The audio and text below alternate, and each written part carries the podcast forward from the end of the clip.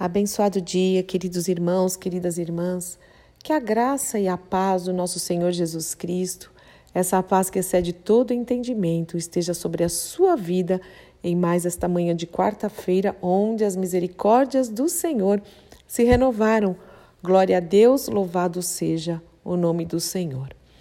Meus queridos irmãos e irmãs, eu não sei quantos de vocês lembram que há algum tempo nós falamos e meditamos aqui, oramos é, sobre o livro de 2 Reis, capítulo 5.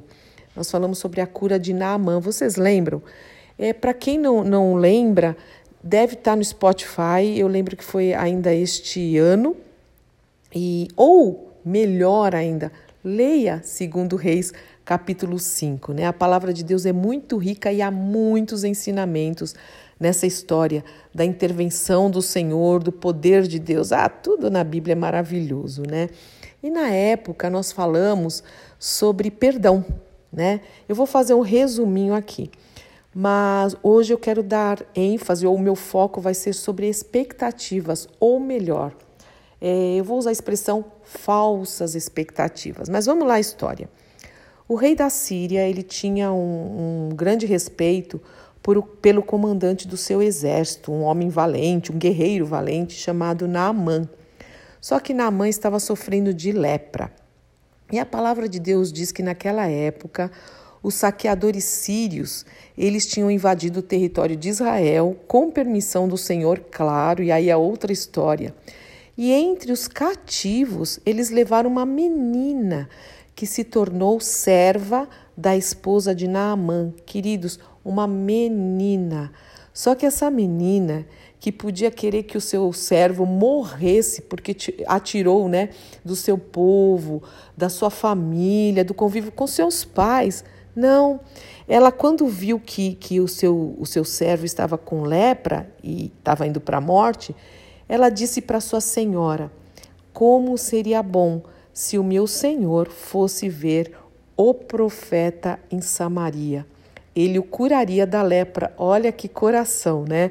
Então nós falamos muito sobre perdão, sobre o que a gente orou ontem, né, da outra face, enfim. Bom, o Naamã ele contou para o rei e o que a menina israelita tinha dito, e o rei falou: "Vai lá e visita o profeta, tal, né? Eu vou dar uma carta de apresentação ao rei de Israel". E enfim, Naamã foi, levou um monte de prata, levou ouro, levou até roupa de festa, né? Bom, aí vamos lá. E, e ele foi a caminho lá de Samaria, né? Mas é, a palavra de Deus diz que quando Naamã, com seus cavalos e carruagens, né, chegaram na porta do profeta, que no caso era Eliseu, o Eliseu mandou uma mensagem para o Naamã. E é isso que eu quero agora dar uma paradinha. Então vai lá o Naamã com carruagem, com ouro, com prata, com cavalo, com permissão, com a carta do rei, cheio de pompa, levando vestidos de festas. Ele falou: Uau, né? Esse profeta vai me receber agora com honras, né? Olha que coisa. Mas foi tudo ao contrário o Eliseu nem apareceu na porta. A palavra de Deus diz o seguinte, no verso 10. Eliseu mandou um mensageiro para falar com Naamã e dizer o seguinte: vá e lave-se sete vezes no Rio Jordão. Sua pele será restaurada e você ficará curado de lepra. Então, olha que palavra Parece muito boa e foi muito boa, né? Só que o Naaman ficou o quê? Indignado. O, o não gostou disso e, e ele disse: Imaginei, eu pensei que esse profeta ele iria sair para me receber, iria me receber de pé. Olha só, arrogante, né? Ia me receber de pé. Eu esperava que esse profeta movesse as mãos sobre mim, sobre a lepra, invocasse o nome do Senhor seu Deus e aí ele me curasse. Aí ele falou: O que, que é isso? Não são os rios de Abana e Farfar em Damasco muito melhores do que esse riozinho Jordão aqui? Né? Será que eu não, pude, não poderia me lavar no, no, no meu, nos meus rios lá para ser curado? E Naamã, diz a palavra de Deus, Deus deu meia volta e partiu furioso, não quis fazer o que o profeta falou. Mas os seus oficiais tentaram convencê-lo, dizendo: Meu senhor, se o profeta lhe tivesse pedido para fazer algo muito mais difícil, o senhor não teria feito? Por certo, o senhor deve obedecer à instrução dele, pois disse apenas: Vá, lave-se e será curado. Assim Naamã desceu ao Jordão e mergulhou as sete vezes, né? Muito contrariado, mas ele foi lá, né? Vamos lá. Conforme a instrução do homem de Deus. E o que aconteceu? Sua pele ficou saudável como de uma criança e ele foi curado. Naamã e toda a sua comitiva, eles voltaram para onde morava o homem de Deus. E ao chegar diante de Eliseu, Naamã teve que confessar: Agora sei que no mundo inteiro não há Deus senão em Israel. E aí tem todo o resto da história que mostra que Naamã se curvou ao único Deus, ao Deus de Israel. Que história, né? Mas aqui eu quero parar nesse verso 11 as falsas expectativas. Naamã, ele se achava. E ele tinha todo um, já um protocolo do que Eliseu ia fazer. Ele, ele tinha expectativas que Deus nunca falou, que ninguém falou para ele que seria daquele jeito. A menina não falou, o Eliseu não falou, ninguém falou que seria assim, assim, assim. O que o Eliseu falou é que ele seria curado.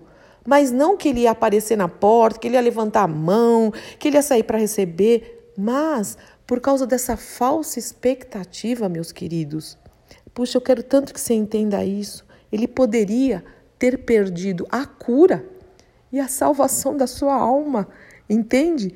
Porque ele não queria obedecer, porque ele achava que o Rio Jordão era uma porcaria. Quantas vezes nós temos falsas expectativas na nossa vida e saímos frustrados com Deus, com as pessoas, não recebemos a bênção que o Senhor prometeu, não recebemos as promessas, porque nós colocamos na nossa mente, no nosso coração, que vai ser desse jeito, e vai ser desse jeito, e vai ser. E às vezes não é. Às vezes o Senhor mandou, vá lá, você vai ter que mergulhar no Jordão, você, você vai ter que fazer alguma coisa. Faz, o que, que custa? Né? Não, Deus vai fazer assim, Deus vai fazer assado. Isso é arrogância. Deus vai fazer do jeito dele, não é do seu jeito, não é do meu jeito. Ele falou que vai fazer, mas é do jeito dele. Aceite instruções, aceite conselhos. Né? Ele, o, o profeta poderia mesmo, não poderia, meus queridos? Vamos aqui.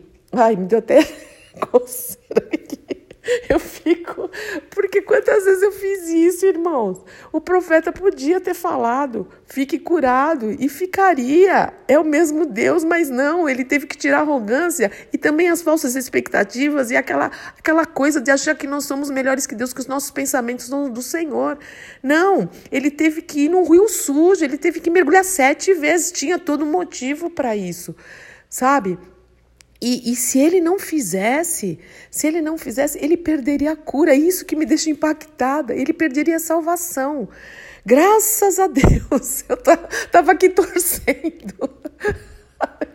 Deus, para ele mergulhar é interessante, mas meu, quantas vezes o Senhor fala, faz isso, e a gente sabe, não, Deus vai fazer, Deus vai fazer do jeito dele, os pensamentos dele são mais altos que os nossos, os caminhos dele muito mais altos e perfeitos que os nossos. Obedece, faz, faz a sua parte. Se o Senhor está mandando mergulhar no Jordão, é, é sujo, é, não é o melhor rio, mas se ele está mandando e mandando mergulhar sete vezes, vai e faz.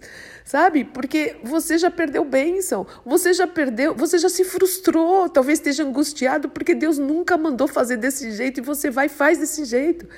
Né? Ou eu, eu não estou falando de. Quando eu falo você, somos nós, porque eu estou aqui, eu, eu dou risada e choro, porque. Olha, se eu tivesse obedecido, quantas vezes o Senhor só faltou ele é, ele gritou, ele chegou a gritar no meu ouvido, passar marcar texto, e mesmo assim eu não enxerguei. não enxerguei, teve coisas na minha vida, eu conto de uma história que até a minha amiga, que nem conhecia Jesus, ela falava, Fúvia, tem tudo para dar errado. Até a minha amiga, fora meus pais, fora é, conselhos, fora pastores. E eu fiz. Deus usou até o ímpio para falar. E eu fiz. E o tombo foi feio. Glória a Deus pelas misericórdias, mas existem consequências. Então tem coisas, meu irmão, para de ficar lutando com Deus e fazer do seu jeito. Faz do jeito de Deus, em nome de Jesus. Em nome de Jesus. E o mais lindo também aqui é que além de, de, de curado, ele teve que reconhecer, ele, ele se humilhou. Eu achei que foi muito lindo isso, porque ele foi ao homem de Deus e reconheceu que no mundo inteiro não há Deus senão em Israel. Né? E aí ele quis dar presente para Eliseu, Eliseu não aceitou tal, e ele não quis mais se curvar diante dos deuses dele. É linda essa história. Eu, eu peço para você orar, é, ler o resto do restante da história, né? Bom, isso para mim foi muito profundo de conversar com você, muito profundo de orar, porque a palavra de Deus é transformadora, porque traz um monte de coisa à tona, um monte de sentimentos, mas sempre há tempo de arrependimento. Irmão, se você está vivo, se a misericórdia do Senhor se renovou, é, é tempo ainda de se arrepender é misericórdia, não perde tempo, não perde tempo, não, em nome de Jesus. O Senhor Jesus já fez tudo, tudo foi consumado. Para de ficar nessa situação porque você não quer fazer alguma coisa que tem que fazer. Ou não tem que fazer, em nome de Jesus, em nome de Jesus, porque além de curado, você vai ser salvo. Em nome de Jesus, eu não sei com quem eu estou falando, mas eu sei que isso está muito profundo aqui, eu sei que tem muita presença do Espírito Santo aqui. E aí a gente cria expectativas e fica bravo com Deus, fica bravo às vezes com Deus, porque Deus não fez, Deus fez sim. Ele mandou fazer, mas você quis fazer do seu jeito. Para. O que confessa e deixa alcança misericórdia. O que obedece. Aqui fala um monte. Porque ele obedeceu, porque ele obedeceu, porque ele obedeceu ao servo do Senhor. Às vezes a gente fala para as pessoas, vai por esse caminho. Não é porque você é pastor, ou é um líder, ou é o. Não é isso. Mas está tá na Bíblia.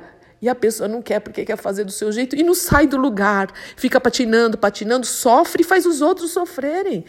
Oh, meu Senhor, toca nos corações, Espírito Santo de Deus, Espírito Santo de Deus. Eu estou com um celular na mão, falando com nem sei com quem, Senhor, mas toca e eu peço que seja muito além de me escreverem. Ah, foi uma oração muito bonita. Eu não quero que seja uma oração bonita, porque nem foi. Eu estou desabafando, eu estou abrindo o coração. Eu quero que o teu Espírito, Pai, toque nos corações em nome de Jesus e traga transformação, traga humilhação, traga quebrantamento, mudança de vida, mudança de mente, mudança de rota, conversão, novo nascimento em nome de Jesus.